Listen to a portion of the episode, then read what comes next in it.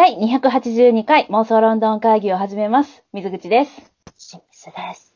よろしくお願いします。ます。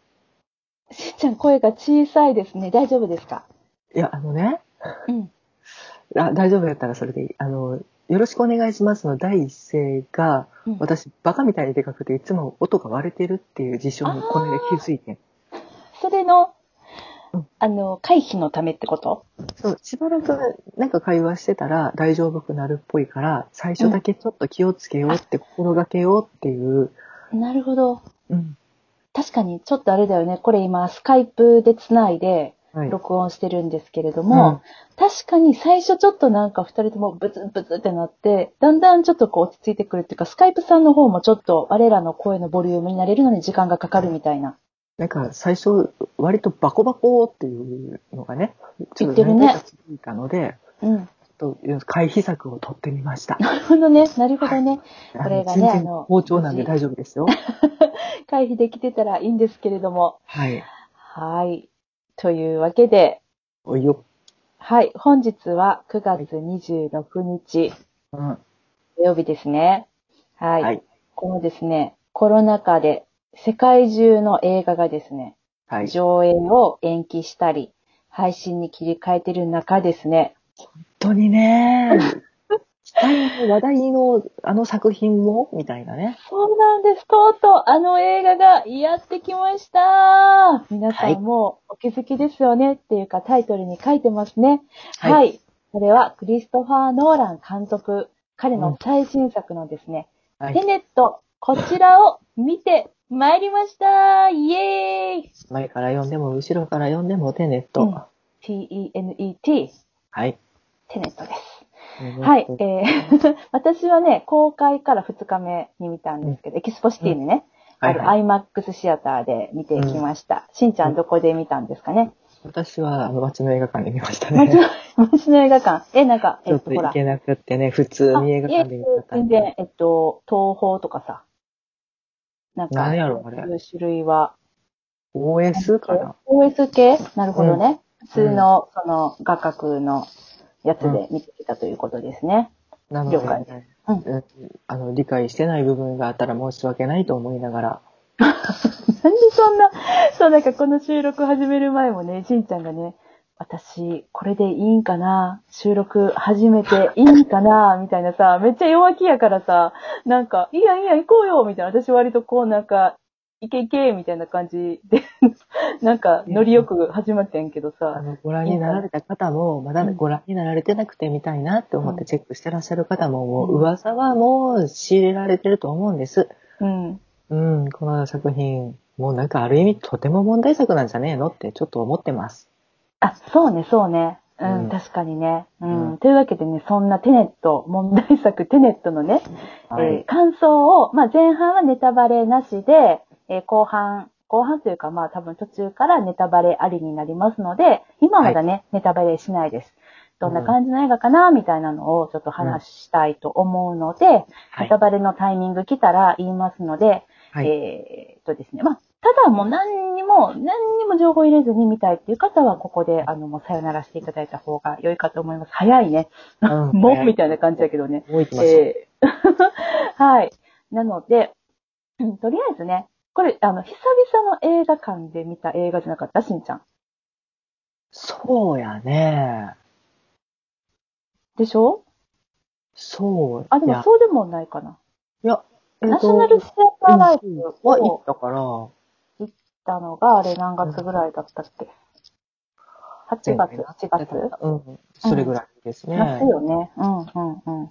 ただなんとなくうん、こう、期待して公開になるかならねえ、次は来るか来ねえ、みたいなことを繰り返していたので、ちょっとなんか、こう、より一層不必要に待ちに待った感は激しかっそう、特にこの映画ファンたちのね、た。うんだって私が実はその行った日っていうのが、うんあの、公開2日目だったんだけど、9月19日とかやったかな。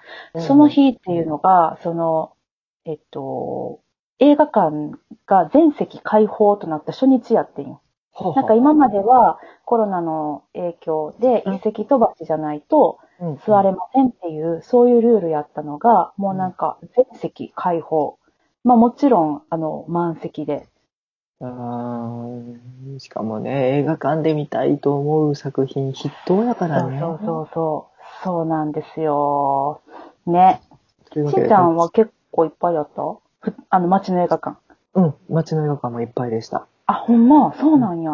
うんへえ、公開からね、結構、結構っていうかまあ一週間か今日で。うん。だけど、うんね、あの、映画館によっては対策違ったりするので、ね、条件違う方もいらっしゃるかと思うけど、うんうんでも、なんというか、もうリピーターもね、増えてみんなもう何回も行ってるでしょ？うん。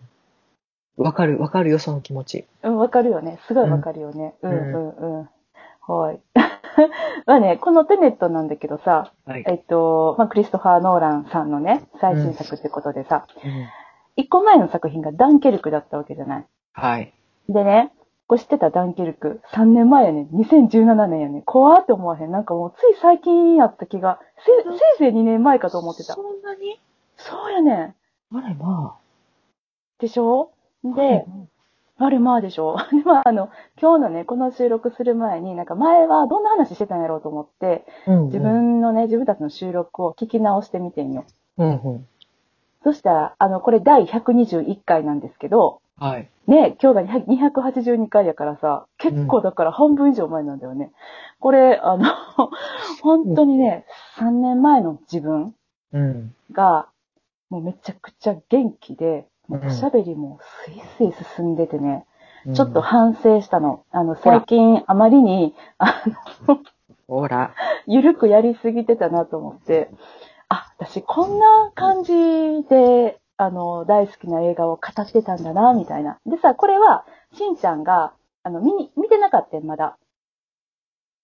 あ、ダンケルクをね。そう。で、ん見てないにもかかわらず、もうめちゃくちゃ喋ってんの。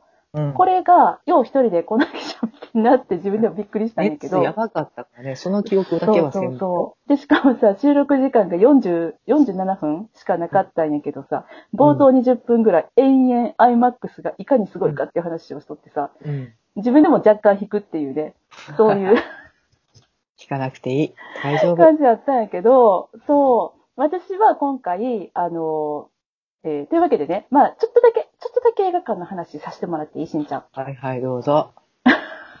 今回は、このエキスポシティにある IMAX シアターで見たんですけど、うん。これ、前回しんちゃん覚えてるかどうかわからへんねんけど、前回ダンケルクを見た時のさ、IMAX のバージョンっていうのがね、うん。IMAX 次世代レーザー上映っていうバージョンやってん。あははは、言うてたな。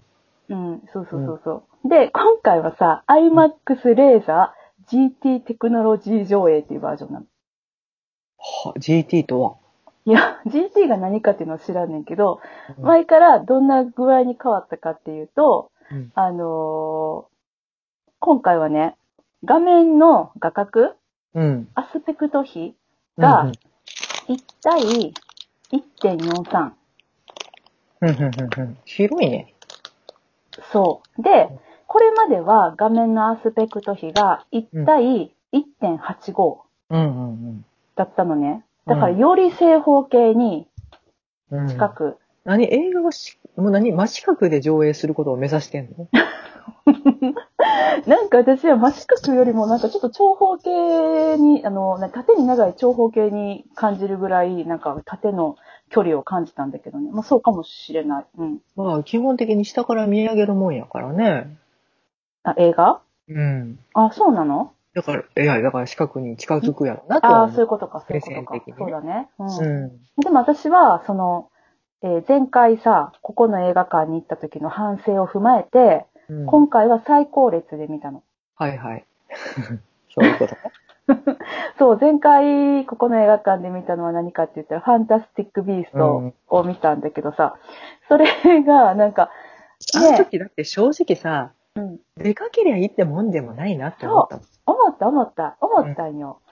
で、しかもまあ、あれは、言ったら、その、IMAX カメラで撮られたっていうような作品でもなかったから、わざわざまあその映画館で見なくてもよかったんやけれども、まあ、どんな、なもんかちょっと見てみたいから行っただけやってんけど、まあ、でかすぎも良くないっていうか別にいいよね、普通の大きさでっていうのが、私らの身も蓋もない感想やったんやけど、なんか、テレビ近づいてみたら変そうそうそうそう、もうなんならタブレットでも一緒かもしれんぐらいの、うん。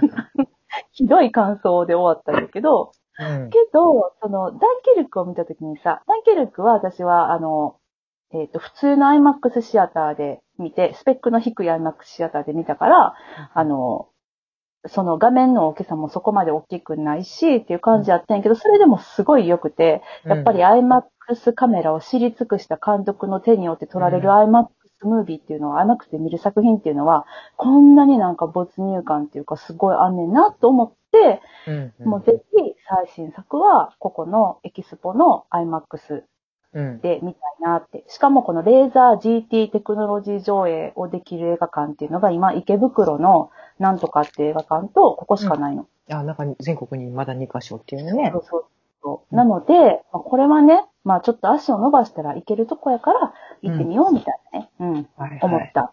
はい。ですが、が？が、まあね、これまではさ、そのさっき言ったみたいにこうノーラン作品とかね、まあ、他の IMAX カメラで撮られた作品とかも、うんえっと、スタートレックとかも見に行ったんだけどさ、IMAX で。それが、その、初期の、なんかこう、えー、なんてことのない、あんまり強くない、強さなのかな、IMAX シアターでしか作品見たことなかったから気づかへんかってんけど、なんかね、まだ弱者か。そうそう。今回、その GT テクノロジー上映とやらを見て、やっと気づいたんやけどさ、うん全部のシーンが、この1点、じゃあ1対1.43のアスペクト比で撮られてるってわけじゃなかったんよ。あ、そうなの画面の大きさが変化するの？そう。なんか、最初は、なんかダーンって始まってさ、うん。まあオープニングね。うん。ドーンってなってさ、おー、うわ、でっけーとか思って見てて、なんかふと気づいた瞬間に、あれ？画面が小さくなってるとかってなってさ、あ、やっぱ見せ場がでかくとかそういうことなのかな。いや、じゃあんでね、最初ね、この画角の変化に気づいた時はもう気になって気になってさ、うんもう、ただでさえ、モーラン監督は、もうなんかすごくさ、このワンシーンワンシーンにこううん。意味を持たせたりとか、これなんか意味あんのかなとか、え、うん。これ、このシーンは、え今なんか狭くなってるのは、ど、どういう設定みたいな、過去、現在みたいな、そんなことまで考えながら最初見てたんやけど、はいはい。なんか途中で、あ、これ何も関係ないなって気づいてからは、まああまり気にならなくなってんやけど、で、結局ね、うん。これね、なんで画角が変わるんかって言ったら、うん。すごい、え、そんな理由って感じやねんけど、なんでやと思う？え、そういう見せ方をしたいシーンやったから。違うねん。カメラの問題で、うん。IMAX カメラってね、うん。撮影する時の作動音がめっちゃ大きいんやって。はであ、会話がメインのシーンは使われへんのやって。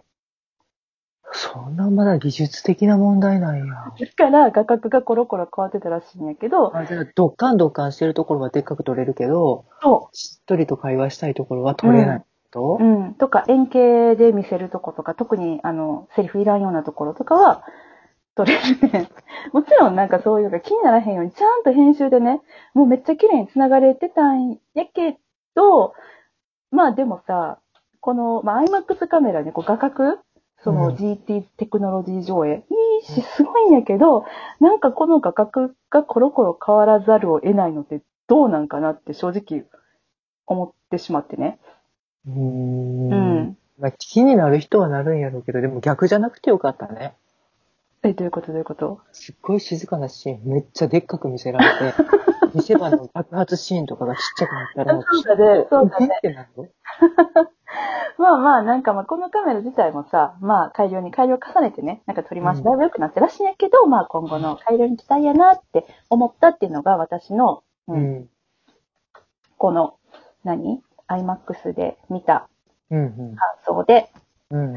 今回の、えー映画館の感想でしたっていう、最初にこれ言っとこうと思って。まあ、興味のある方はね、お近くにあるのなら見に行っていただきたいところで、まあ、比較するとかっていう楽しみもね、できるんやろうし。うん。まあ、ただやっぱり、その迫力がすごいとこのシーンの迫力っていうのはすごかったから、うん。るんだろうね、私ね。うん。うんそういう意味では、本当になんか、おすすめかなって、より臨場感を求めて作られたものやからね。一回見てみるのは、おすすめかなっていうふうにうん思いましたっていう、もう本当に、はいあの、本編に入る前のね、私うんの2日間の感想。はい。前振り終了。しんちゃん全然興味ないやろ？いや、なんかもうね、なんやろね、なんか、もうほんまに先に言うときますわ。うん。もうなんかね、画角とかね、うん。画質とかじゃなくて、うん。何にも私、ほんまにさっき、あの、こお断りいたします。何一つ理解してないです。えどういうこと？どういうこと？えー、このテネットっていう作品。行くの？マジで？あ、そうか。ただ、ドエライモンを見てしもたっていう感想。はいはいはいはいはいはい。うん。これに尽きるなと。おー、なるほどね。うわ、そはれ、聞きたい聞きたい。うん。めっちゃうん、あの、この巷を騒がしているあれやこれやはね、うん。もう何言ってんだこの人たちっていう レベルなんです。オッケー、オッケー。じゃあさ、うん例えばそれを求めないでね。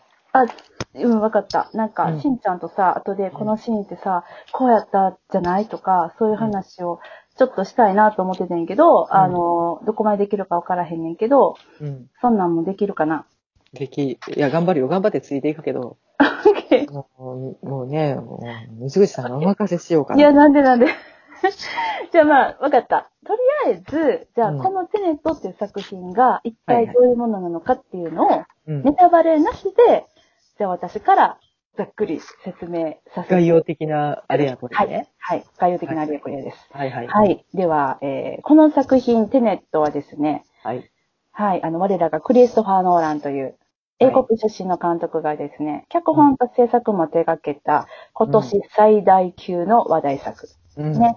問題作とも言われてますけれども。うん。これね、今日調べて分かったのがさ、公開5日間で興行収入がもう7.5億円突破やって日本で。すごくない？うんいや、もう、クリストファー・ノーラン監督のファンうんうんうん。じゃなくて、もう普通に映画ファンが、うん。もう、こぞって見に行った感はすごいなと思う。もう映画館で見たい作品がやっと来てくれたっていう。そうやな。なんか私が行った時も満席やってんけど、なんか男子率がすごい高かった。うーん。あんまし、なんか女子高生みたいなのは、もちろんおらんかったっていうか、あんま。カップル的な人たちも、あたまにおったけどね、うん。なんか終わった後に、難しかったなって言っとった。あれ、初デートでこれ見に来てたら偉いことやなって。うん。そわそわしちゃうよね。うん、大丈夫かなって。思うよね。なんとなく、こう、あの、映画というものを愛してらっしゃるあまたの方々が押し寄せた感じはするなっていう。そうなんだよね。私も押し寄せちゃった。うん。うん。ね、まあそんなノーラン監督のね、有名な作品といえば、新しいものから順に言うと、えーうん。ダンケルク、はい。インターステラはい。ー、ダークナイト、ライジング、はい。そしてインセプションうん。など、どれも世界中なんでダークナイトはライジング縛りなえ、いや、これ新しい順に言ってん。ああ、そういうことか。で、インセプションの次に古いのが、えーっと、何だったっけな？ダークナイト。うん、うん、うん。そあ、してね。バットマンビギンズ、インソミニア、メメント、フォロウィングとね、うん。全11本となっております。はい。そうそうそう。まあこれはね、もう本当にどれも世界中で大ヒットしてて、めっちゃうん数々の映画の賞を受賞していらっしゃいまして。ではい、彼の作品の特徴が、特に時間とか夢や現実といったうん要素を、こう、なんていうんですか、独自の視点と手法で作品に加えて、私たち観客を見たことのないアクションとか、サスペンスの世界に連れて行ってくれるっていうので、有名ですよね。合ってるこれ。なんか、非現実感うん。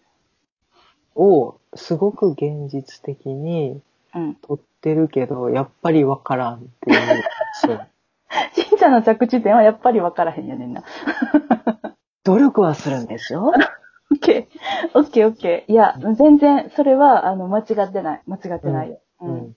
ただまあ、私は、まあ結構、ノーラン監督の作品は好きで、うん。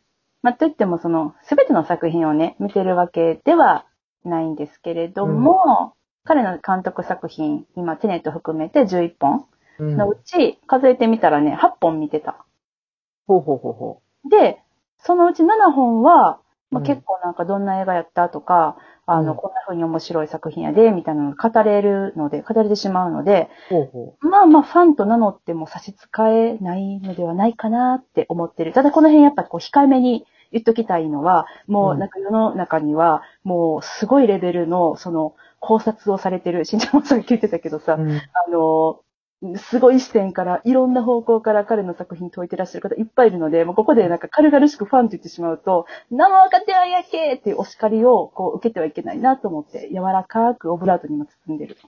いや、でも、もう、言っちゃいましょう。もう作品について、語るしかない。それはね、それはね。うん、全然全然。マイフィルターを通してだけどね。はい。うん、でもまあそう、しんちゃんはどうなん？その、ノーラン監督の作品。ちょっと先概要行こうや。概要行こうや。もうなんか、片付けてしまおう。オッケーオッケー。うんじゃあまあ概要を活かしていただくと、はいはい。えっと、まあね、今回のテネットなんですけれども、うんまあさっき言ったみたいな、まあ彼のその独自の路線ね、うん。突っ走り続けたノーラン監督がですね、うん彼の人生の中でどうしても監督を務めたいと思っていたうん有名映画シリーズがありました。はい。しんちゃんご存知でしょうか？はい。あの、かの有名な、殺しのライセンスを持つ男ですね。はい、007シリーズですね。なんかね、ずっと言ってたらしいんだよね。もう俺に撮らせてくれって言って。めっちゃ立候補してはったんだよね。そうそうそうそう。まあうん、まあ、ただ、まあ、いろいろあったんでしょうね。まあ、それは叶わへんかったと。ってことで、もう、だったら、今、自分で作るもんみたいな感じで、もう書いてメガホン取ったのがこのテネット。えーもうそれでよかったと思うよ。あそこにジェームズ・ボンドいたらどうなってんのさ。そうね。これなので、まあ、ざっくり大まかにジャンル分けしたら、今回のテネットはスパイ映画と。そうだね。まあなんか情報機関というか、秘密機関の人たちだね。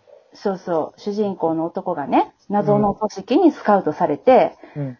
第三次世界大戦を防いで世界を救えみたいな、そういうなんかかなりざっくりしたミッションを与えられるんです、最初に。で。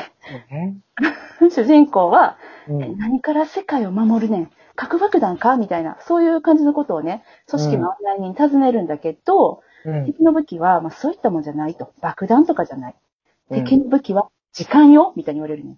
はうんみたいな。敵は、まあ、どうやらね、何かしらの技術を使って時間を操作できると。うん。で、それが一体何なのかっていうのを探し当てるところから、主人公のミッションが始まると。うんでそういうあらすじやってるしんちゃん。そもそも時間と戦うってなんやねんですかね。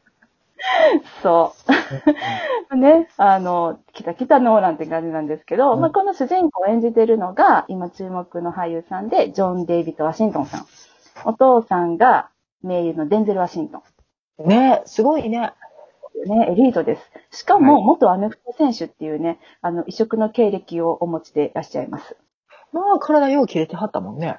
そう。もうすごいよね。あの、うん本当あの、なんだっけな、元海軍なんたらかんたらみたいな、あの、経歴を持つっていうね、その主人公のなんか、あの、プロフィールにあったんだけど、すごい、うんもう見た目から説得力があったなっていうふうに思いました。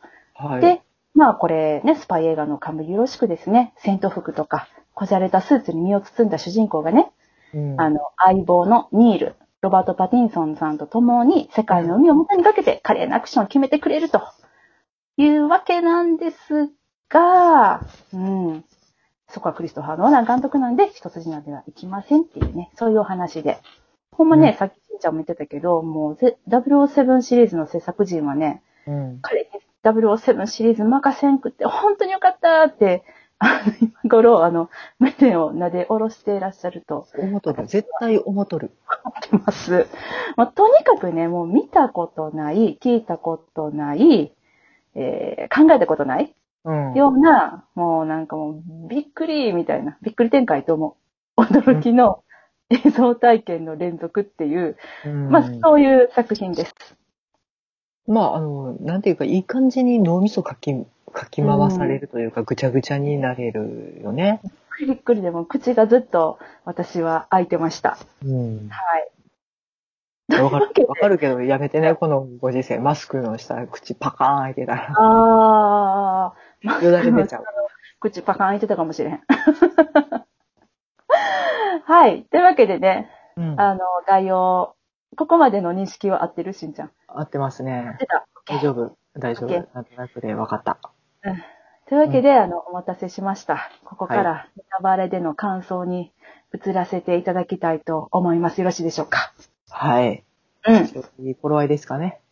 いい頃合い。だいぶいい頃合いやと思う。うん。おうおはい。では、しんちゃん、スイッチオフの号令お願いします。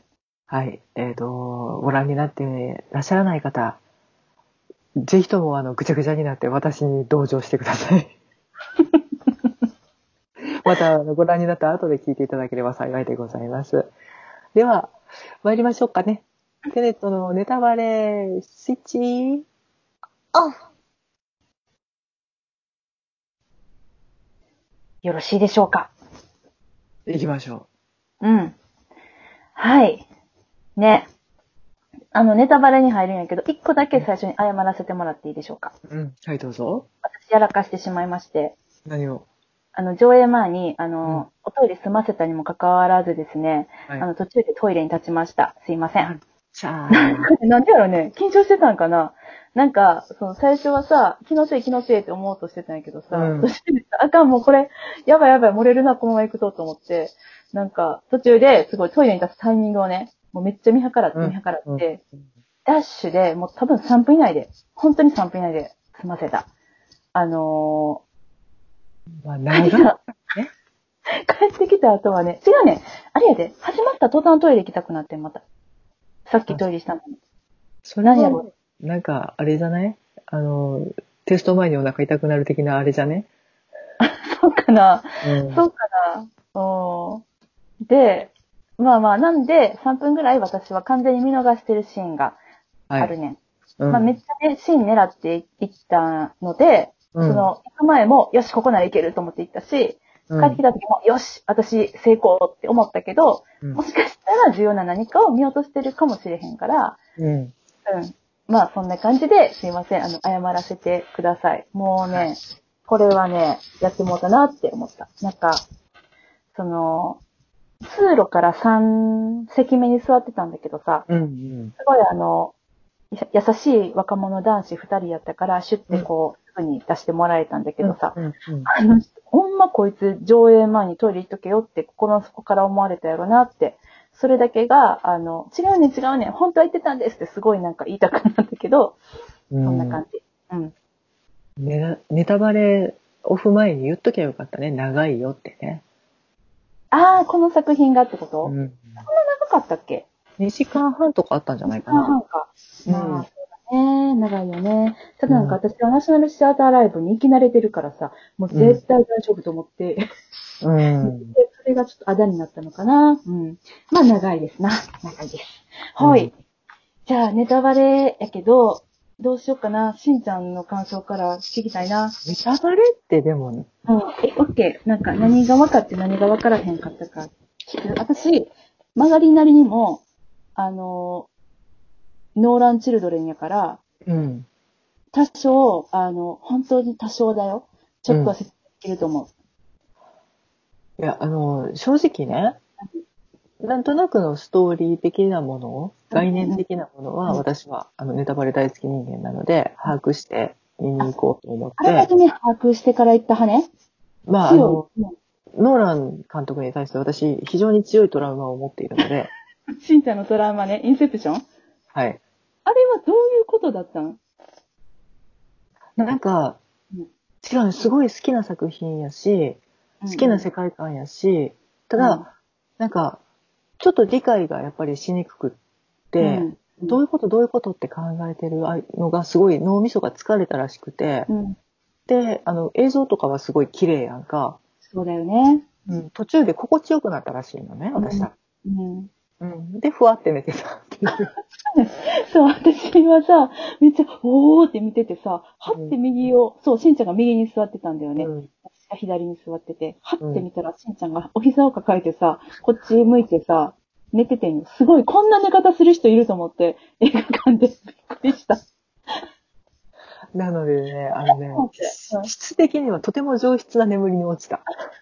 まああれね、あの、夢の話やったから、ある意味、あの、映画のさ、世界に、ちゃんとこう、入っていって、あれ正解の姿なんじゃないかなって私はね、一種の、うん、正解例だと私は思ってる。うん。うん。なので、いや、でも今回はちゃんと見たいなと思って、うんある程度世界観も心得ていったつもりやねんけど、もう突破しからわけわからんくなって、何やってんだこの人たちって思い出して。知ってから言って結構ネタバレっていうかさ、なんか何が起こるとか、その時間が武器って言ってたけどさ、その逆光とかの話とかも知っていってたってこと、うんうんうん。そういうテーマやっていうのは、だからタイム、なんていうんですか、タイムトラベルものっていうんですか？の、まあ、新解釈として作られたっていうところまでは知っていって、うんうん。でも何が起こってるかわからへんって思って、最初の、なんか研究所かなんかで、はいはい。女性科学者さんが、これは考えてはいけない、感じるんだっていう、ブルース・リーみたいなこと言わはった時に考えるな感じるみたいなね。うんで言われた時に、オッケーって、うんうん。いや、私もそれは思ったよ。うん。全面それで活かしてもらいますって思って、そっからはもうその頭で見てるので、うんストーリーとか、なんか人物関係とかは、もちろん把握してるし、とても興味深く見ているけれど、何がどうなったとか、仕組みがどうとかっていうことはもう一切考えずに見るっていうね。そっか、じゃあ今ここで起こってることが、なんでこうなってるんかとか、これ今このためにこれやってるんかとかっていうのが、いまいちよくわからへんけど、とりあえずなんか前に進んでんねんな、みたいな感じで見てたっていう、そういう。うん。だからあれ今いつなんやろなと思いながらも、目の前で起こっているシーンが面白いので、それに集中して、それはね。でもそれ正しい見方だと思うよ、私。そう、だから、え、えっと、え、今の何っていうのをし、だから主人公と一緒にびっくりするっていう、うんうんうんうん。何々何それ々はっていう正しい見方だと思うけどな。のでうん2時間半終わってたっていう。そっか。じゃあ、しんちゃんはさ、なんか、その、終わ終わる、終わるっていうか、えっと、感動のシーンで感動できなかったタイプ？いや、あの、だからストーリーとか、その、なんか関係性とかはうん、分かってるつもりなので、うん。うん。うん。その人間関係とかでふわーっとはなるけど、細細かいところっていうか、その、時間の概念とか、もう何がどうなってこうなってるんやとか、もうなんかちょっと細かい行き来とかは全然理解してないと思うっていう感じかな。そうだよね。いや、でもそうだと思う。なんか、あの、私はさ、全く一切ネタバレなしで言って、うんなんならトレーラーも見てないっていう。うんただ、何しか時間っぽい何かなんやろなっていうのは分かってて、うん。それはさ、言われてたし、なんか、うんポスターとかもそんな感じになってるし、テネット、テネットを言うて、うん。ね、あの、上から読んでもテネット、下から読んでもテネットをすごい押してたしさ、うん。うん。ホランさんが時間を扱わへんわけないと思ってて。まあ、うんそれでも、でも私はなんか自分の中に、ちょっとした自負とおごりがあってさ、うん。それは何かって言ったら、例えば前回のダンケルクだったらさ、ちいちゃん結局ダンケルクって見たんやっけ？まだ見ててないんで見す。てないんか。まあ、あうんの、ちいちゃんには散々、あの、ネタバレして話したから言うけどさ、うん。えっと、一つのその戦争のお話を取るにあたってね、うん。えー陸と海と、あと空うんの三つの視点からさ、あの、語を描いてて、で、でも、それは実は陸の一週間、で、えっと、海の、えーっと、一日、そして空の一時間だったっていうのを、うん。それをさも、なんか、今、同時進行で起こってますよ、みたいな感じでね、あの、うん。編集の、その、技を使って、うん。あのノーランさんが、監督さん側が、時間を操作することで、観客をちょっとこう、煙に巻いて、でも、そうされることで、より、あの、映画は深みが増して面白いっていう、うん。そういうちょっとトリッキーな方法を使ってたんだけど、うん。あのーその時間操作の、えっ、と、演出っていうのが、まさかこの戦争映画、ダンケルクという戦争映画において起きるって私思ってなかったから、まさかなことを、もうなんかノーラン仕掛けてたんやって分かった時に、うーわ、ノーラン節来たと思ったし、しかもそれは結構あの普通にすんなりと受け入れることができて、あ、うんどんなんか、みたいな、とか、あと、うわーこの時にこうやってんな、みたいなのをすごいなんか、面白く、素直に受け止めてみることができたんやけど、後々やっぱりなんか感想とか見てたら、うん。おかしいとかややこしいとか意味わからんとか言ってる人がいっぱいいて、うん。なんか、私は単純にそれってなんか、ノーラン監督の作品のうん。テストだったりとか、なんかちょっと趣味が監督と合わない人たちが見たらそうなるんかなって思ってて。だから、うんなんか、あのー理解ができないイコール、なんかこう、知識がないだったりとかさ、うん。あの、アホな人は見たらあかんみたいな、賢い人しか見れへんみたいな、まあ何をもってアホが賢いかちょっとわかんないんだけどさ、そういうふうな、なんかこう捉え方をす、すられ、されるような作品じゃなくて、単純になんか、ノーランの感性と合うか合わへんかだけやろうなって思ってて。うん。その世界観をさ、すんなり受け入れられるかどうかみたいな。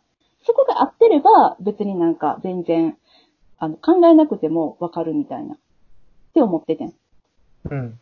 あの、うんインターステラーもそうで、しーちゃんインターステラーも見てないよね。別に全然うんなくていいんやけどさ。うん。なんかでも、え、なんなんこれどういう意味なんとか、全然わからへんとかみんな言ってたけど、私も全然わからへんかってんけど、うんそう考えるような感じろでさ、もうなんうんか、未だに全く、あの、インターステラーの物理的な、その、何？えっと、概念理解できてないけど、でもすっごい面白かったし、感動うん。したんよ、私なりにね。うん。うん。っていうのが、インセプションもそうだったし、まあなんだし、初めて見たのがさ、メメントっていう作品やねんけどさ、うん。メメントもめちゃめちゃ面白くって、うわ、好きやな、このさ監督と思ってさ、ダークナイトはそんな仕掛けはなかったかな、あんまし。一緒に見たよね。そうだね。まあなんか世界観的にちょっと暗めでとか、うん絵作りはすごくノーランだなと今になって思うけど、そうだよね。そ時間がどうこうとかっていう概念をワバットマンの世界観に持ち込んでっていうところではなかったね。それはなかったよね。ううん。ん。けど、まあ、なので、そう思ってたから、その今回のテネットも、まあ、そこが私の自負であり、おごりなんですけれども、全くのネタバレなしの状態で、うん。行った、行っても楽しめるって思ってたんだよね。うん。うん。うん。うん。っていうとなんか楽しめなかったみたいな感想なんかって思うけど、まあそうではないんですが、うん。あの、でも世の中の人たちは、多くの人たちはさ、なんか、ノーランのこのなんか、テネットを何としても分かってやるぞみたいな、うん。伏線を回収してやるぞみたいな、うん。秘密を解いてやるみたいなテンションでみんな言ってたからさ、え、何言ってんの？なんかそんな感じじゃなくてさ、もっと気楽に行こうよみたいな気持ちでうん。おったんよ。うん。わ、分かってくれるこの感じ。でもなんかノーラン監督って別にうん。なんか、いや、もう誰にも分からへん、この俺の世界観みたいな、うん。こう感じでは決してないねんけど、うん。万人受けしないやろな、ごめんなって思いながら作ってはるんかなっていう。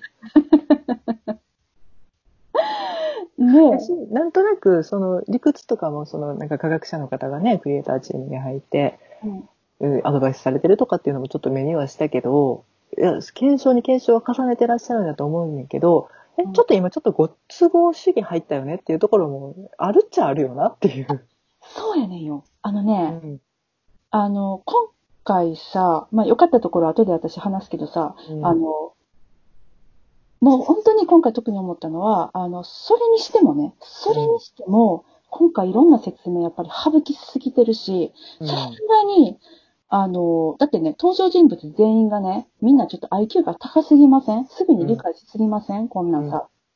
今まで見たことのない、まだニールとかはわかるよ。なんかもう散々さ、あちらの世界からやってきて、何回も逆行とか、その、何？繰り返してるわけじゃない。時間来たり来たりみたいな。それはわかるねんけど、あの、主人公ね。うん。この主人公がさ、まあ、しんちゃんはその主人公と一緒に驚いたりして、やったみたいな、あの、気持ちで見れたよってうん。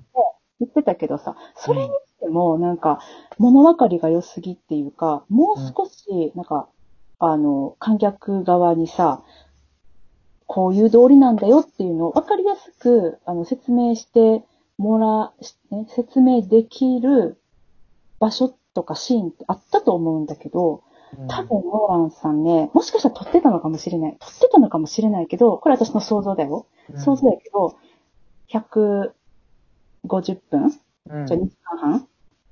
だよね。150分かな。すっごい縮めて2時間半やったんかなって私は思った。で、どこ削るってなったら、もうなんかそういう、ごめん、ここは感じて、ここは感じて、みたいな感じで、ちょっとこう、説明とかをこう省きすぎてしまって、で、やっぱさ、あの、超絶アクションとかは削れないじゃない、うん。うん。で、こうなっちゃったんかなって。さすがにちょっと、あのー不親切な映画かなって、ノーランファンの私も思った。でも、その時間の仕組みとか、もう、みんながみんなそんなタイムトラベルとかについて真剣に考えてるわけではないから、その時間の謎を解き明かすっていうドキュメンタリーになったら話は別やねんけど、そうではないよね。やっぱりエンターテインメントだよねっていう。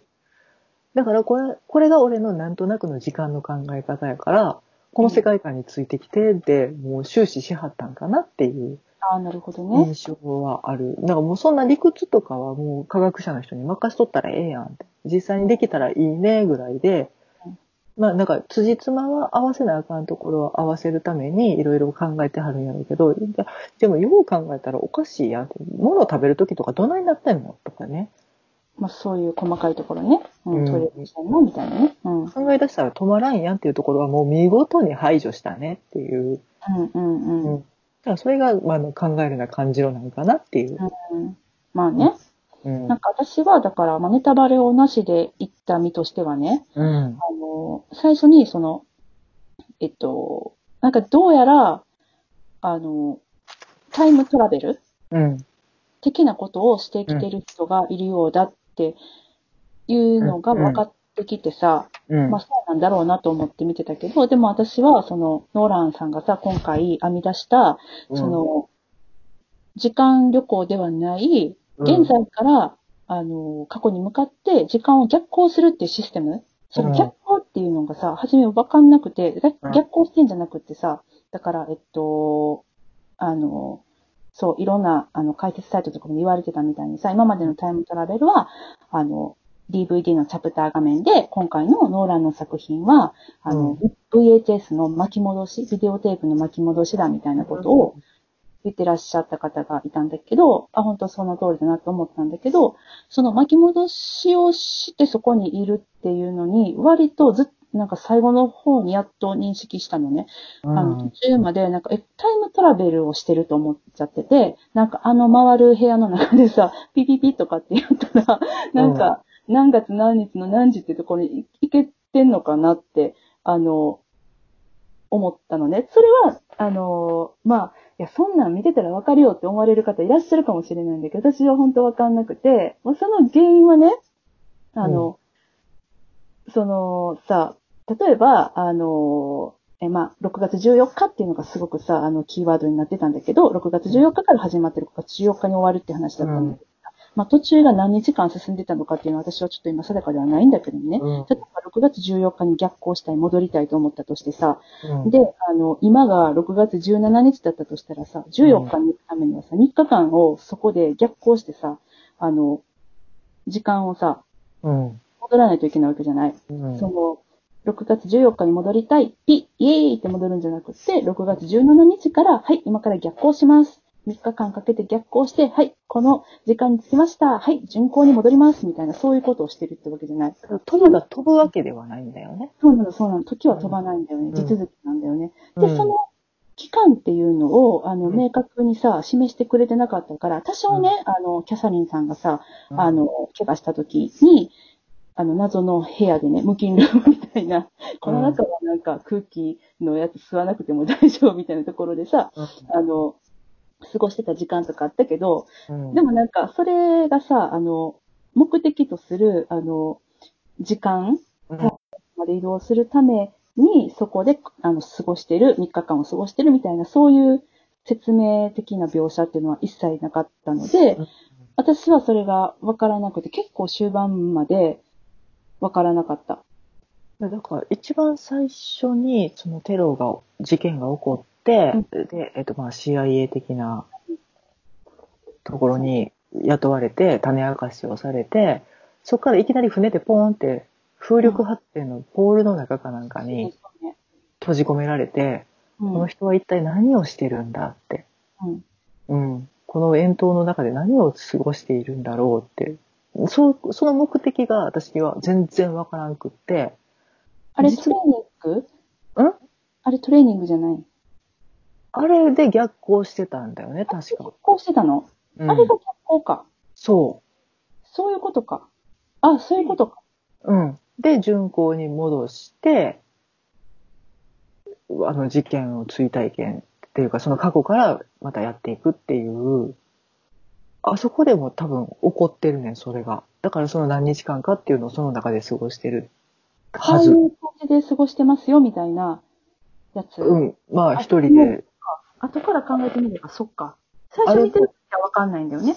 全然わからんくって、何をしとるんや、この人はいきなり閉じ込められてって。うん本人もじゃあ知らなかったってこと？あ、それがわかんないのよ。その目的があったのが、だからその最初のエージェントの説明が、ちょっと説明不足やったんかなって、それがわざとやとは思うねんけど、後から考えていたら、ああ、そうかっていうのが、もう最初目的が全然わからなくってうん、まあ、その逆行が、時間が飛ぶわけではないっていうのが分かったときに、ああ、そういうことになったんかなと思ってんけど、間違ってたらごめんなさいね。あ、そういうことか。なるほそうど。なんかいろんなうんあの、解説サイト私もちょっといくつか見たけど、なんかそういうことっぽかったよ。ぽかったね。まあ確かにそうじゃないと、あのなんか、不必要に長い間閉じ込められてるの変だもんね。で、なんか脱出も、なんかちょっとよくわかんない脱出やったら、そんな迎えに行ったったらええやん、トレーニングやったらって思うねんけど、なんか自分で、なんか脱走しましたみたいな感じになってたやん、変装して。うん。うん。なんか様子がおかしいなと思ったら、なんか多分そういうことっぽかった。でも、そっか、最初はさ、全く意味わかんなくて見てるから、うん自分が分かってないことに何も疑問も持たずに見るから、うん。まあ、そうなるよね。あ、今、今分かった。じゃあ、ちょっと待って。その6月14日のさ、最初のあのオペラハウスって、うんあの、テロが起きた日から、逆行して、何日かとか、うん何週間とか、逆行して、そこからニールと会って、その、いろんなことを、多分、そういうことなんだと思う。これ以上私に聞かないでね。ごめんごめん。しんちゃんに、しんちゃんに、いやでも、いやいや、いやいやいや、私だって気づいてなかったもん、それ。そこの一のシーンがすごい私の中で謎やって、なんで入ってたんと思って。確かにね。うん。私単になんかトレーニングしてるんかと思ってた。やったらもうちょっとええとこ連れてったりや。うーん、なるほどね。いや、なんか確かにね、風車のね、向きがっていうのをね、なんかちょっと、あれって思ったことがあったんだよね。ああ、そうなんや。うんあそうでもね、逆行するうんこの世界。そうやね。うなんん。今思い出したけど、ほー、見て、もうつまずいてるよ、私。いや、だから、そうやって、こう疑問を上げていくと、キリがないというか、もうそこ考え出して、まあ、ね、そういうことがお好きな方は、ね、検証かに検証を重ねて何回も見に行ってって楽しまれているだろうけども、私にはもうついていけないので、そっか。まあ、あんまり2回目別に見たいなとは思わない的な。いや、あの、検証のために見たいなとは思うね。それはね、いや、検証っていうか、まあまあそうだね。うん。う。うんん。なんか、あ、ここでこうなってたんやとか、ここでちょっと見逃さないようにとかっていうのをお芝居的に、うん映画的にもう一回楽しみたいなとは思うけど、あそこの仕組みを解いてやれみたいなのはちょっと私には無理だわっていう。うん、うん、うん。まあ私も特にそんなつもりでさ、あの、見てたわけではないけど、うんあ、の、普通に、ああ、そうか、そこで時間逆行してたんやって思ったのは、あの、大きな発見やった。うん、こうん。間違ってたらごめんなさい。もう、ほんまかなって見に行きたくなるね。そうそう。だからそういう興味はね、もちろんあるし、そういう、なんなんというか、トリックというか、うんうん。回を重ねても新たな発見ができるような仕掛けはたくさん取られておられる気配は感じるので。うんうん。うん。気配ね。気配ね。うん。うん。なるほどね。うん。ままあ、私の検証はここで終わって、もう今回の映画で何が一番印象に残ったかも言っちゃっていい？言って。うん。攻撃で何が一番痛そうかって、チーズおろし器で顔面ガンって殴られることだよねっていう。待ってよ。何の話？え、それ最初のやつ？あの、大物のとこえ、何のとえっと、キキャサリンさん、ああ、うんキャサリンね。ベス・デビッキさんに会いに行って、お店で、キッチンの中でうんうん。乱闘騒ぎがあるっていう時に、なんか手元にあるもの、お皿とかを使ってバーって攻撃していく中で、チーズおろし器をパッて手に取って、顔面をギャッて削いでんやんか。怖っ。この攻撃が一番怖いとか。なるほどね。なるほど。それが一番印象に残った。うん。一番、あの、なんていうか、あの、驚きというか、ギャーってなったし。なるほどね。もう何かの時に使って、しんちゃん常にチーズおろし器をカバンに潜ませておいて、何か起こったらそれで応戦して。日本人的には大根おろし器でも大丈夫って言うんだね。そうやね。うまあ、そんなん言わせてもらったら、私にとって一番の謎は何かって言ったらね、エリザベス・デビッキさん、頭身やからね。すっごいね、あの人。一回彼女できてもさ、自分の目を疑ったからね。あれおかしいなと思って。あれ私今何見てるんかなと思って。知ってるよ。どんだけ綺麗かも知ってるし、何作品か拝見してるし、めちゃくちゃ好きって分かってんねんけど、いや、もう、あの美しさと頭身のやばさ。私さ、初めて感じたかも、こんな頭身の、なんか、長さを。なんでやろまあ何作か見たけどさ、こんな大きかったっけと思って、あれかな ?iMAX レーザー GT なんたらで見たからかなすごい大きかったんやけど。言うて191センチですからね。今までさ、画面の中に収まってなかったのかも。だから感じなかったのかも。か、まあ、あの、共演されてる方が長身やったらそこまで目立つものではないけど、まあ今回、あの、その、えっと、誰だっけ、名もなき男、ジョン・デビッド・ワシントンさんは、うんそこまで背が大きくないよね。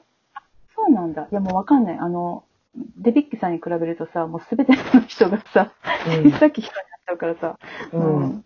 ものすごい見上げてんなと思いながら。うんうんうんうん。あ、ほんまに高くない ?175 センチだって。うん。いや決して低くはないねんけど、あ、やっぱり比べると、そうだよね。そんなに、そっかそっかそっか。ちょっと待って、ケネス・ブラナーさんは？ケネス・ブラナーさんは、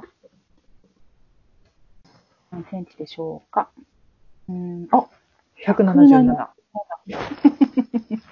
うん。そうだよね。へえ、そうなで、んか。遠慮なくヒールを履いてらっしゃったので、そうだね、そうだね。うん。ロバート・パティンソンさんはちょい高め、185だった。うんうんうん。でも、まあ、トントンよりでかいからねし。かもヒール履いてたら全然大きいしね。うん。いや、もうあのスタイルの良さと美しさはもう、ちょっと感動ものやったね。うんうんうん。いや、びっくりした。うん。です。もうあの、最後の海に飛び込むシーンはちょっと感動した。うん。あ、この仕掛け持ってくるんやと思って。ねえ。なんかあれ、れがちょっと、打足って言ってる方も、そういうご意見もお見かけしたんですけど、私はすごくそういうのが好きで、うん。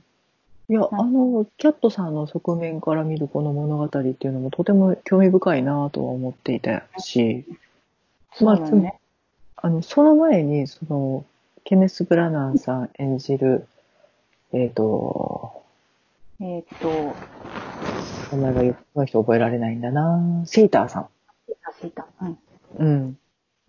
を、まあ、言うたら、殺しにかかるシーンがちょっと続くわけで、そこの無理してる感がすごくってさ、あの、あれだよね、特にさ、あの、えーっと、赤、赤と青の部屋のとこでさ、うん。カーテース、1回目のカーテースが終わった後にさ、うん。あの、エリザベス・デビッキさんにマスクをつけうん。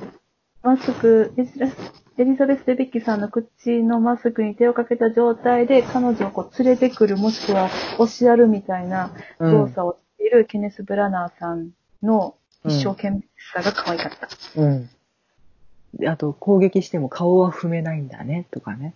ああ、そうだね、そうだね。うん。っていうのは、その二人の関係性みたいなもうもう前編通してずっと見せられてて、最後その船のな上で、ちょっとなんか改心して、二人でやり直しましょうみたいなことを、キャットさんが無理から言うわけじゃない。本心では全くないのに。で、妙に甘えた態度とかで可愛らしくしてみた時の、キャットさんの無理から感と、セイターさんの鼻の下伸びっぷりがもうめちゃくちゃ面白くて。見方がおかしい。しんちゃん、見方がおかしい。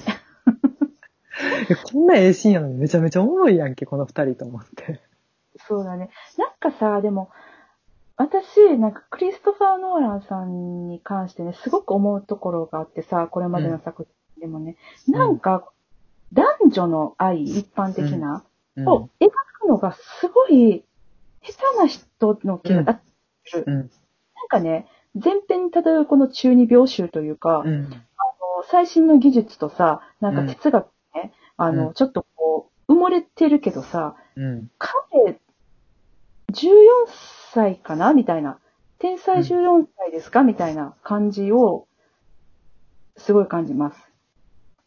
だから彼の物語に多分そこは本来必要ではないのよね。そうだよね。うん。うん。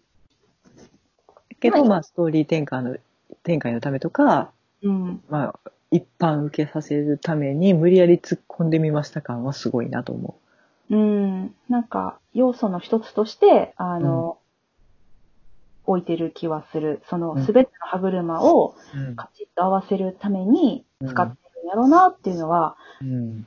思うけど、なんか、かと思えば、もうなんかさ、そんな重厚なシーンだったりとか、長いシーンとか、濃厚なものを描いたわけじゃないのに、例えば今回で言うと、このジョン・ディビッド・ワシントンさんとさ、うん。このバート・パティンソンさん演じるニールのさ、うんこの関係性が一瞬でこう、ブワーッと胸にこさせるあたり、うん。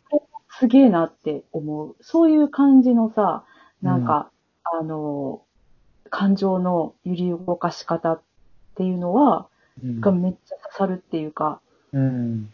わかる？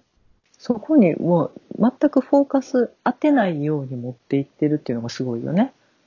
うーん。ただ私もっと欲しかったけどね。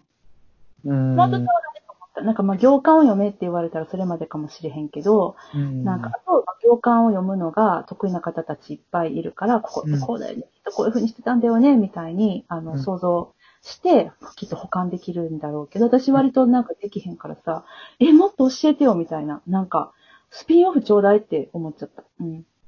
だから、なんか意外とこの二人あっさりしてるなと思ってしまっててんよね。うんうんうん。全体的に。うんなんかこんな生死を共にしているのにと思ってたけど、結局最後の最後にそういう展開を持ってくるっていうか、ニールが心がけてそうしてらっしゃったんかなとか。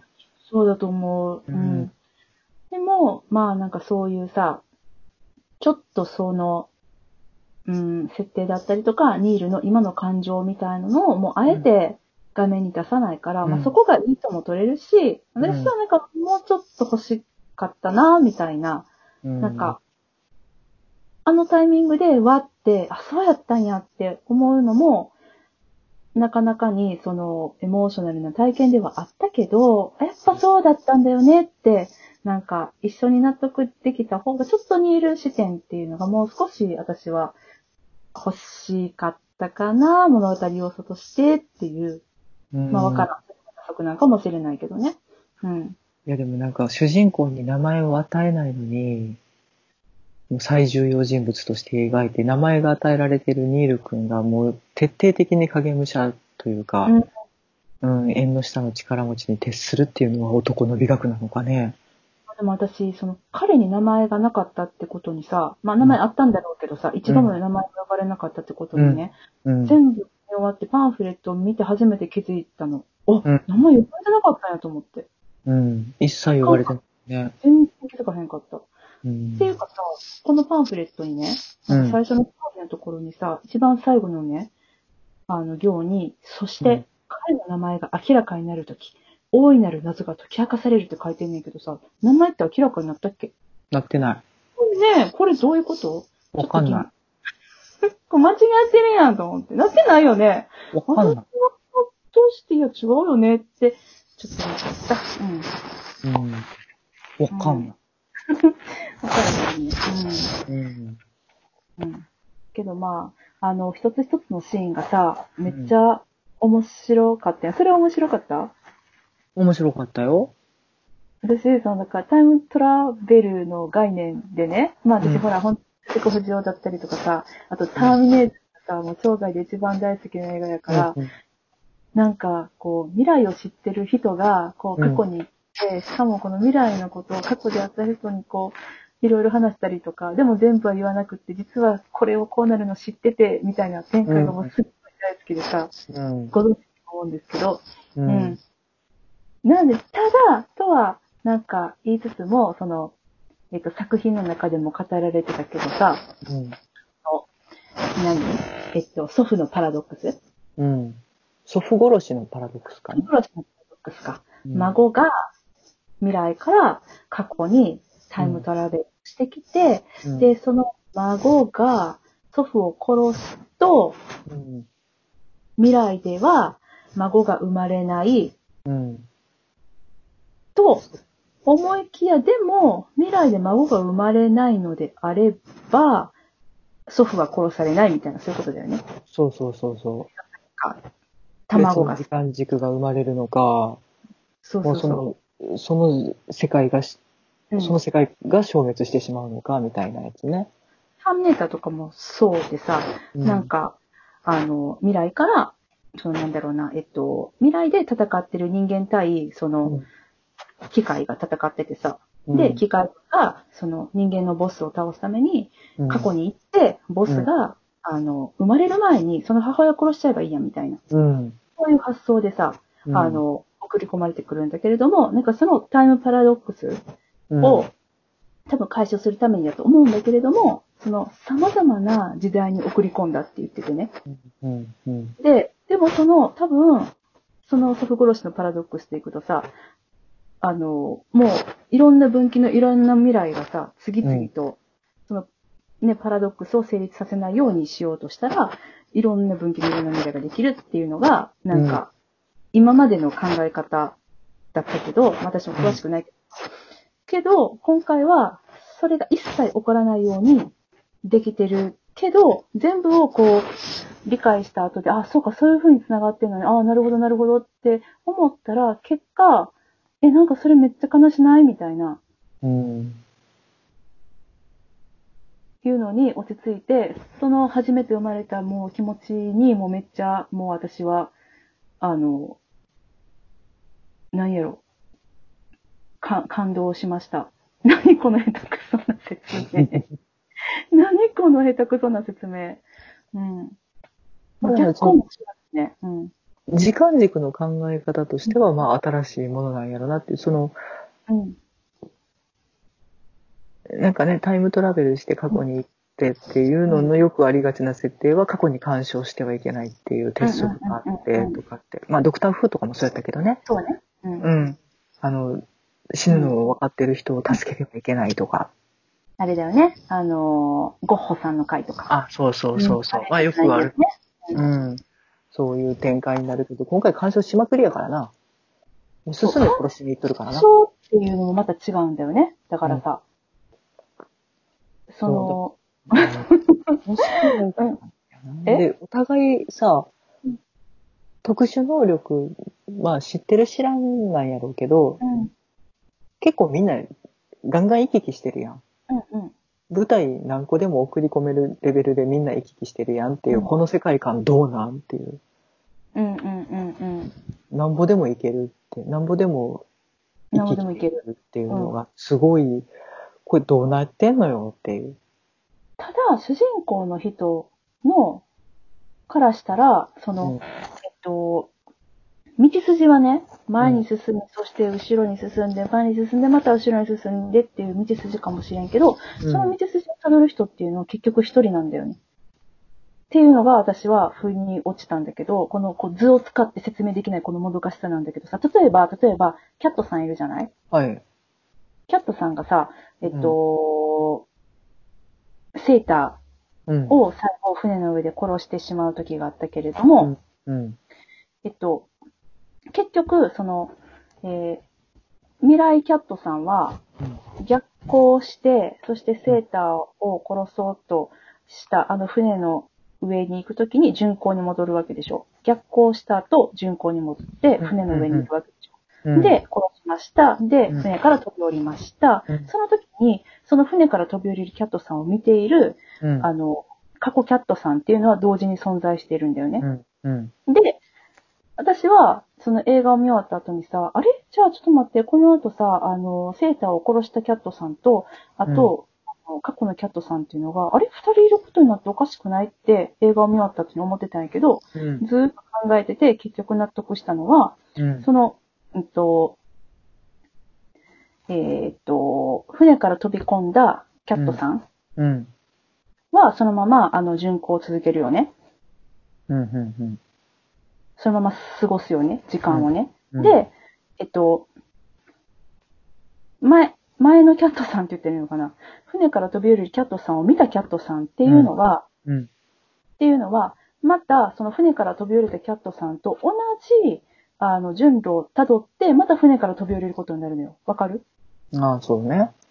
だから、あのーとあるところまで来たら、うん船から飛び降りたキャットさんと、これから、じゃあ、てか、ふこれから船から飛び降りるキャットさんっていうのは、うん、またこう、過去に戻っていくからさ、そこでキャットさん一人になって、とりあえずその生活っていうのは続いていくみたいな。わかる、これが全ての人の上で起こってるから、なんか一時的に4人とか5人とか、ニールなんか最後どうなってんのって感じなんだけどさ、うん、多分何人もニールがいるからさ、同時に。あの日、あの、あの廃墟に同時に何人おんねんって感じやんな。そう。かつ、ニールさんはさ、最初のオペラハウスにもいたことになるでしょ？うん。同じ日にオペラハウスにいて、主人公のことを救ってるからさ。うん。うんうん。で、あの、でも、あの、なんかその、祖父殺しのパラドックスが起こることはない代わりに、起きたことは必ず起きるんだよね。うん。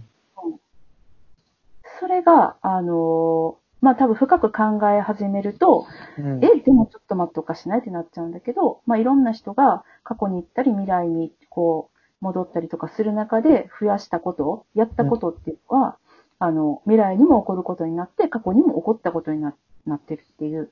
それなんでって言われたらちょっともう私にもわかんないけど、わかんない。それとはセイターさん別にそんな、あの、脈拍測るやつつけとかんでもよかったんじゃねとかね。んどういうこと？どういうこと？だってもう死ぬ未来じゃん？うんうん。うん。病とかあんま関係なく。で、脈自分の脈拍が止まったら、爆弾が爆発するみたいなやつやっけ？そうあそう。の、なんやっけ？ドバンですうん。あの、機械が作動してしまって世界が滅びるみたいな。ので脈拍管理してたけど、いや、どうせ死ぬんじゃねえとか思っちゃうよね。そのことを、その、本人は知らんからさ。ああ、そうか。そうそうそう。ああ、そうか。あんだけ逆行してても知らんことはあんねんな。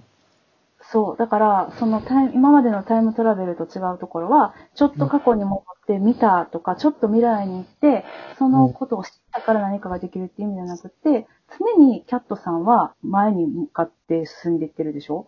うん。常にペーターもやっぱり前に向かって進んでいってるから、あそこで死ぬってことは自分も知らなかったと思わからん、もうわからん。う。ごめん、ごめん、ごめん。私の中では納得してるんだけどさ、うん。わからん。だって、じゃあ、俺の一番の過ちは子供を作ったことだみたいなこと言ってたら、じゃあちょっと過去に戻って作らんような未来にしたらよかったんちゃうんとか思っちゃうからね。うーん、それは、どうやってだいぶ過去に戻えっと、出会わないルートを作る？エリザベス・デビッキさんと。出会わないルートを作る。ふんふんふん。めっっちゃ過去に戻るってこと？うん、そうだね。うめっん。ちゃ過去に戻ってさ、うん。でもだ、だいぶ後悔してるんだと思う。長いこと後悔してるんだったら、後悔し始めるときに戻っとったら被害が少ないで。そう言うたって。とかねって。いや、でもそれ、うん。まあ、そ、そこの部分と、あの、世界を支配したいとか、金持ちになった自分とかと、まあ、いろいろ天秤にかけてなんじゃない？わからんけどね。うんうん。まあ、その、ね、戻りたいだけと同等の歳月を費やさなければならないという概念は新しいなと思って。うんうんうん。うんそう。だから、あの、うん。だからいろいろ、まあ、理解というか、ああ、なるほどねっていうのはある。うん。うん。まあなんか、ただそれがもっとわかりやすく、あの、提示してもらえてたらもっと面白かったやろうし、感動できたなとは思う。まあ、もうちょっとなんか、その、ルールというか、世界の、断りを。うん。うん、を、なんか簡素化してほしかったなとは思う。まあ、うんややこしいものをややこしいまま提示するのがノーランって言われたらそれまでやねんけど、それはね、うん。うん思まあ、やけど、まあ、その概念を思いついてくれたがゆえの、なんか、わけわからんすごいカーアクションとかね、う。うんうん。ああいうのが生まれたから、すごい新しい体験はしたなーって。そうやね。でもなんか私はさ、あのカーアクションとかさ、うんあと、あの、飛行機うん。がもう激突して大爆発するやつとかもさ、うん見ながらすごいと思って見てたけどさ、はっと、これ絶対本物なんやろうなって、これ本物やろな、これも本物やろな、あ、バンジー、ほんまにこの人ら飛んでるんやろなとか思ったら、ちょっと笑けてくるっていうのはあった。ほんまバカだな、ノーランと思って。うん。なんか全部突っ込み入れようと思ったらもう入れれるとこが面白いよね。あれ、バンジーも別に飛ばんでもさ、下から地味に上がっていったらよかったやんとかさ。いや、もうだからそこがノーランなんだって、それが、だから好きって、楽しいって思える人は、私みたいにね、なんかきっとこの映画が、あの、楽しかったんだと思う。だからそういう時間の概念に関する、設定とかに関するさ、確かに、え、これどうなってんのとか分かりにくいとか、え、うん結局こっちどうなんみたいなのがさ、あるよ。めっちゃあるし、うん。私もファンの私でさえなんか説明ちょっと足りてへんよなって思うとこいっぱいあんねんけど、でもなんかもうそんなん全部とりあえず取っ払って、もう映像すごいし、もうなんか、あの、その、あの、流れてる友情、この概念、うわ、もうめっちゃキュンとする、そうよね、そうよね、タイムトラベルやっぱそう来なくっちゃね、みたいな。そうう、んなんかその、タイムトラベルのさ、あの、名作と言われる映画でね、感じる感動の部分っていうのは、えっと、チャプターの、DVD のチャプター方法じゃないと得られないと思ってたんだけど、うん。まさか逆光方法、この VHS の巻き戻しでも、あ、同じ感動っていうのがここで得られるんや、みたいな、その、うん。なんか、あの、新しいけど、ちゃんと、あの、セオリーというか、うん。あ、あそこは抑えてるんですねっていう、その、ちょっとこう、映画を愛するものとしてはね、やっぱノーランさん、そこは来ましたねっていう、うん。一気にそこでグワってきた。うん。うん。許すみたいな。うん。まあでも、そんだけこう、ハイパーな世界観を描くのがすげえ、ほとんど実写っていうアナログ手法っていうのも面白いなと思うよね。いまだにわかんない。どうやって？あ、でもそう、えっと、あれだよね。あの、まあ、ちょっと調べたところによるとさ、あの、まあ、パンフレット読んだだけだけどさ、うんあの、アンマカセカメラは、うんま、えっと、逆撮影逆方向の撮影っていうのが、うん。あんま得意じゃないカメラ。まあ、大体からしてそんな得意なカメラあるんって感じなんだけどさ、うん。あの、だったからわざわざ改良して、今回の作品のためにね、うん。逆回しで撮影できるっていう部分っていうのを、あの、アップデートしたらしいのね。で、うんあとはその、うんと、全部の箇所じゃないと思うけどさ、もちろん CG は極力抑えてやってるから、うん。例えば、飛行、飛行場の、オスロの飛行場のシーンでさ、うん。主人公と主人公が出会って、逆光と主人公とで戦うシーン。あれは、えっと、一発撮りらしい。一発撮りっていうか、なんていうの ?CG 加えてない。ボディダブル使ってってことやんね。あ、そうそうそうそう。で、だから、片方が逆の動きをして戦ってた。うん。あれもすごいなと思うし、なんか、あれかね、後ろ歩きレッスンとかあったんかね？ってちょっと思ってた。めっちゃ練習したみたいな。演劇の練習みたいに、だから、うんその、えっと、ちょっとメイキングのビデオを見たんだけどさ、それを見てたら、その二人が戦うところは何回も何回も細かく練習して、うんあの、それこそ立ち位置だったりとかさ、ここでこう出るみたいな何回も練習して、で、うん本番。いや、そりゃそうでしょうよ。うん。で、まあ、通常と違う動き、普通に後ろに歩くアクションではない体の動きをしなければいけないとか、そういう、なんかね、あインタビューとかでみんなにはちょっと違う動きをしてもらったんだ、ああ、みたいなこと言ってたけど、役者さん、ふざけんなこらって思ってるよな。確かにね、そうだよね。ううんん。うん。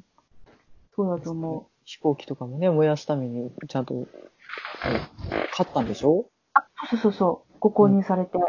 うん。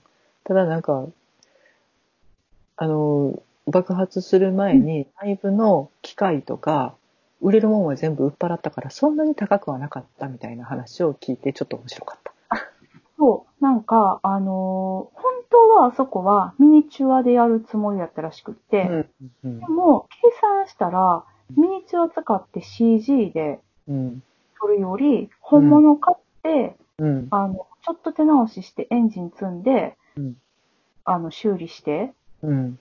やる方が安かったんだって。じゃあ本物でいいやんみたいになったっていう。バカか。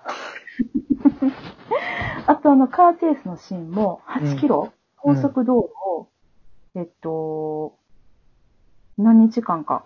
あれ、うん8日間かな？あれ8キロやったかな？ちょっと忘れちゃった。あの、貸し切ってやったんだって。うーん。じゃないとあんな大規模なことはできないよね。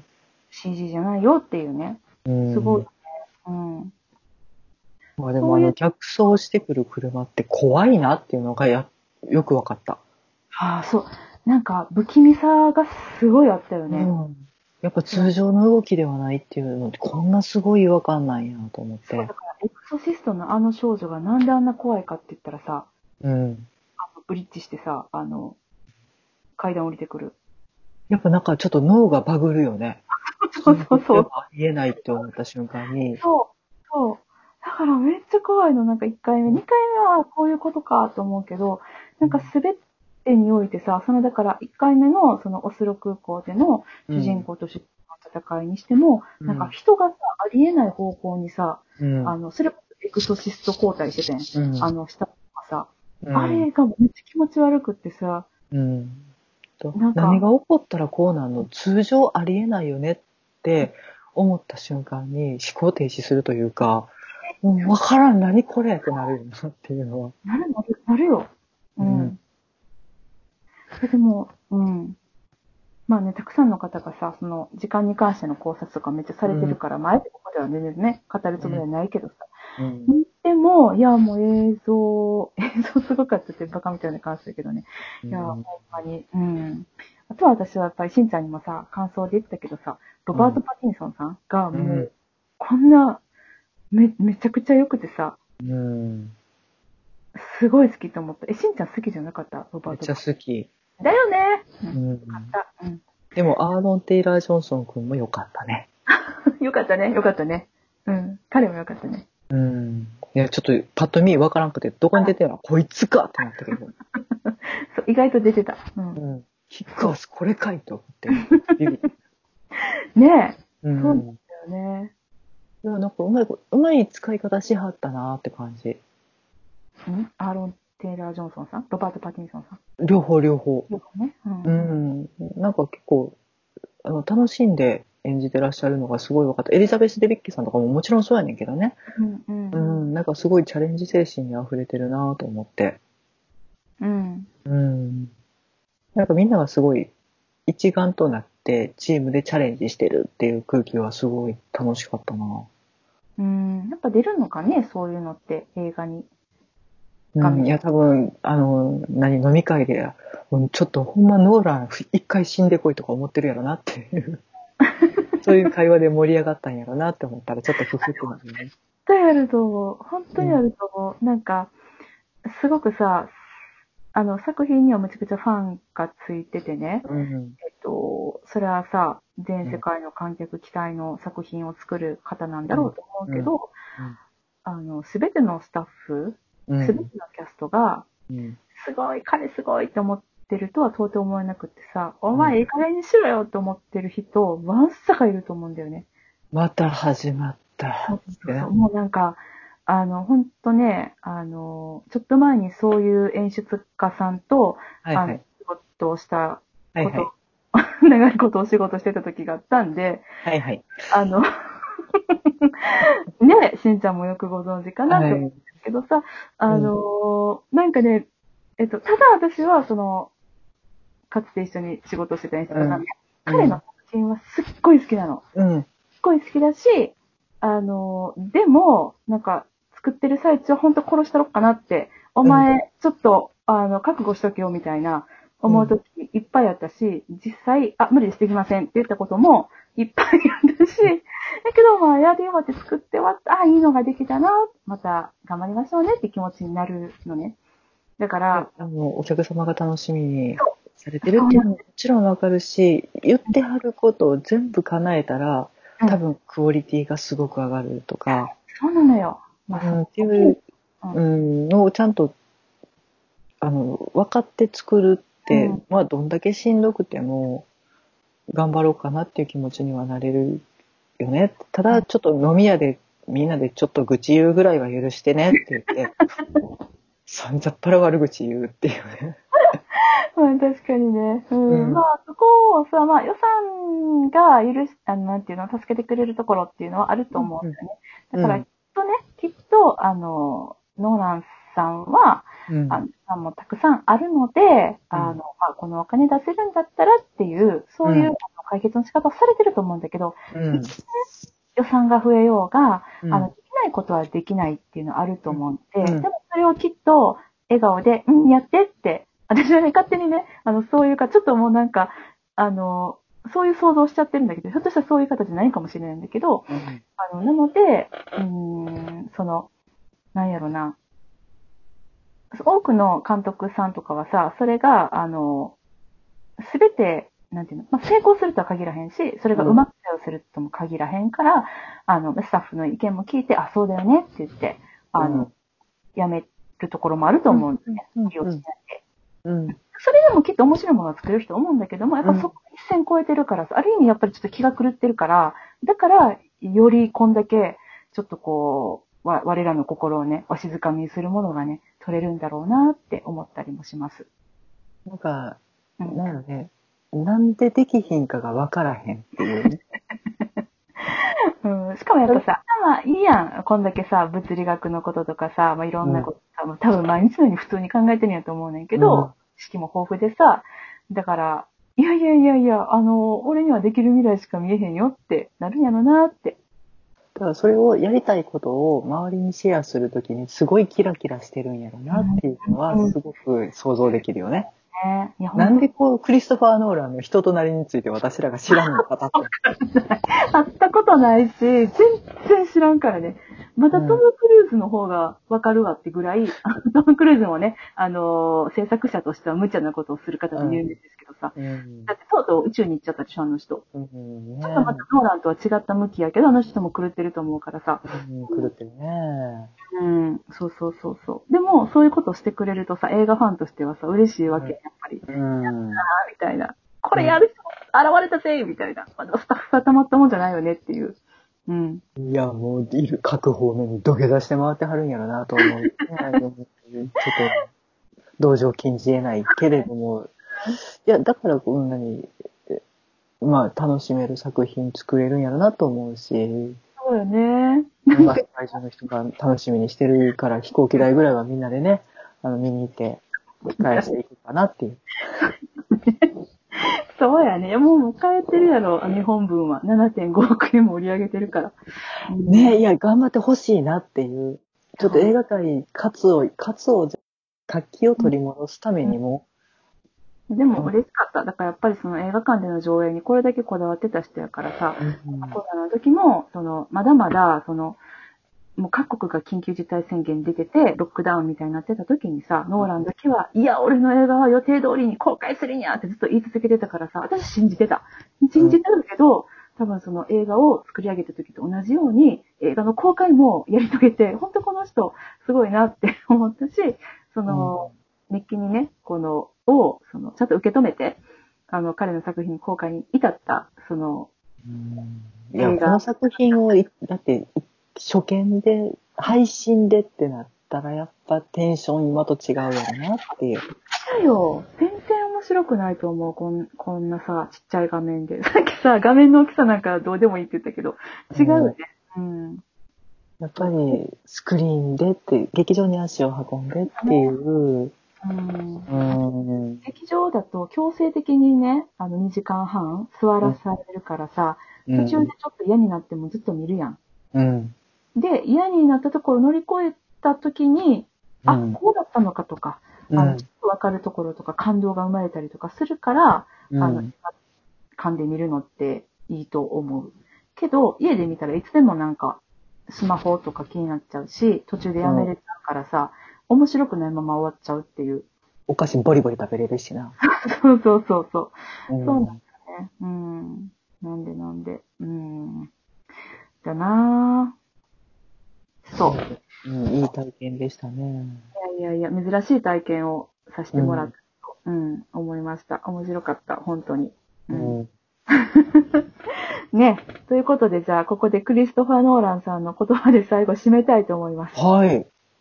映画館は闇に包まれてしまった。だが、決して映画がその価値を失うことはない。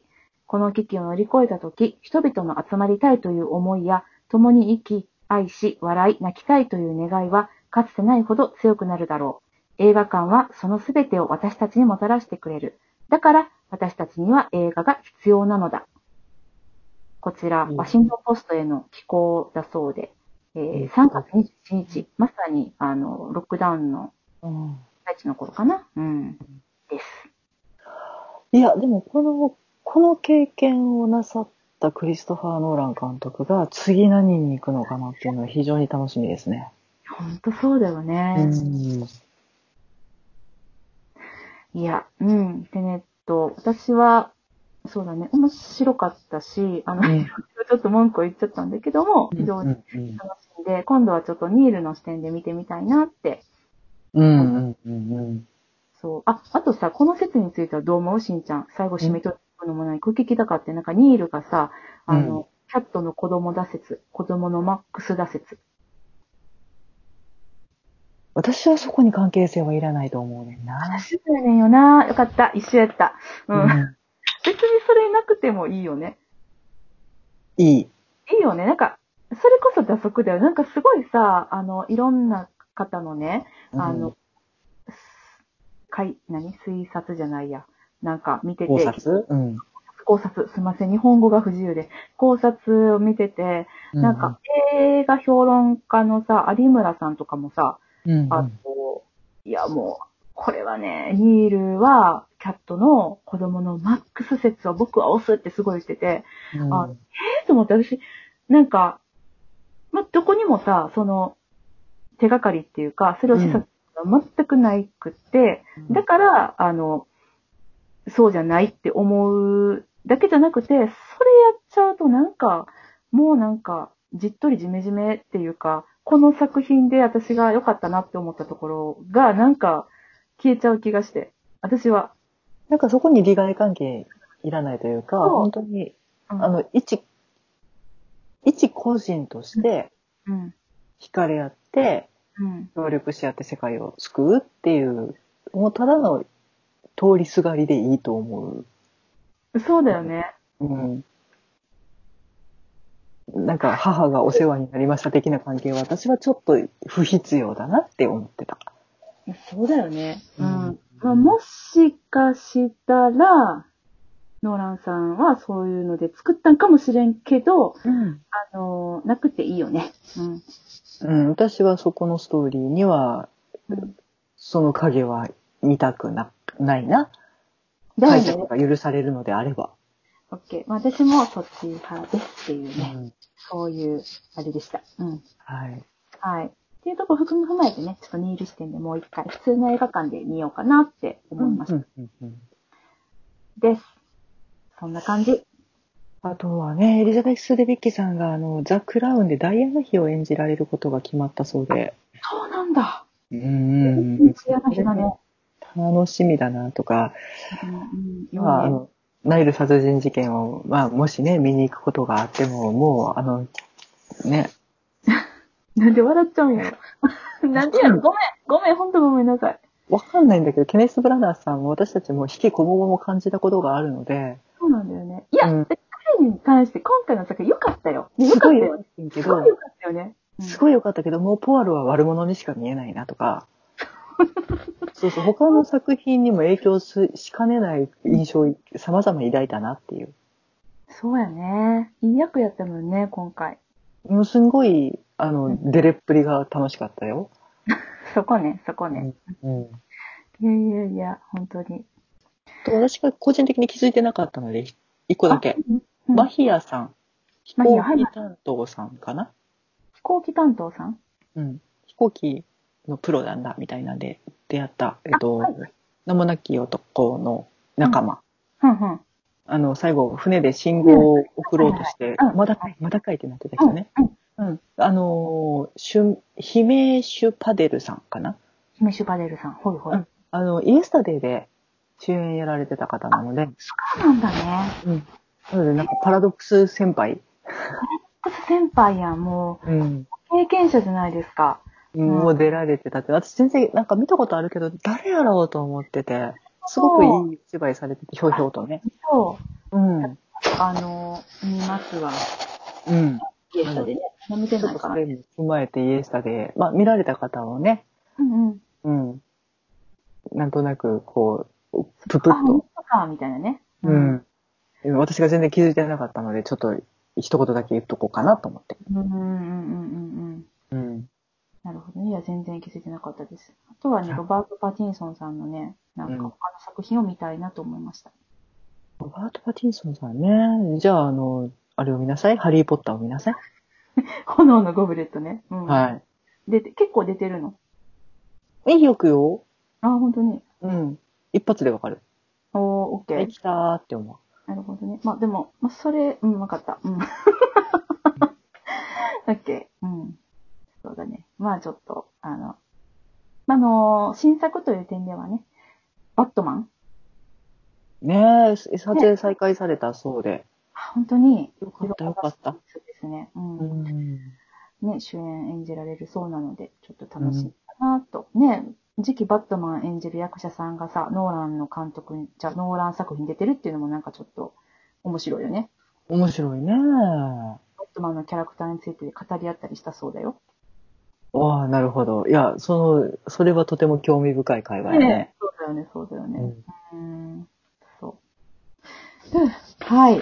というわけでね、あのー長々と語ってまいりましたけれども、はい。はい、えー、妄想ロンドン会議では、お便りを、えーお待ちしております。ハッシュタグ、妄想ロンドン会議をつけて、ツイッターでつぶやいていただくか、直接私たちまでリプライください。えー、あとは、メールでのお便りも大歓迎です。妄想ロンドン、アットマーク gmail.com、mosolondon、アットマーク gmail.com までお便りください。はい。あの、お前ら解釈クソ間違ってるぞっていうご意見もお待ちしております。ね、ああの、教えてください、本当にも全然わかんないんで、ぜひぜひ教えてください。う。はい。はい。ということで、また次回、えーお会いしましょう。さようなら。ありがとうございました。